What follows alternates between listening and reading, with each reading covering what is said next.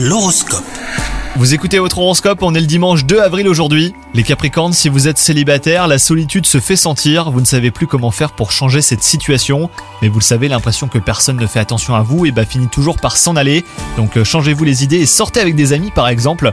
Quant à vous, si vous êtes en couple depuis peu de temps, et bah vous allez en découvrir davantage sur votre partenaire et ça sera très agréable.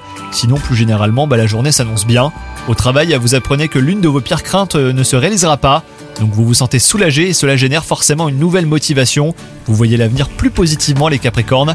Et enfin côté santé, il serait bon de vous fixer des limites.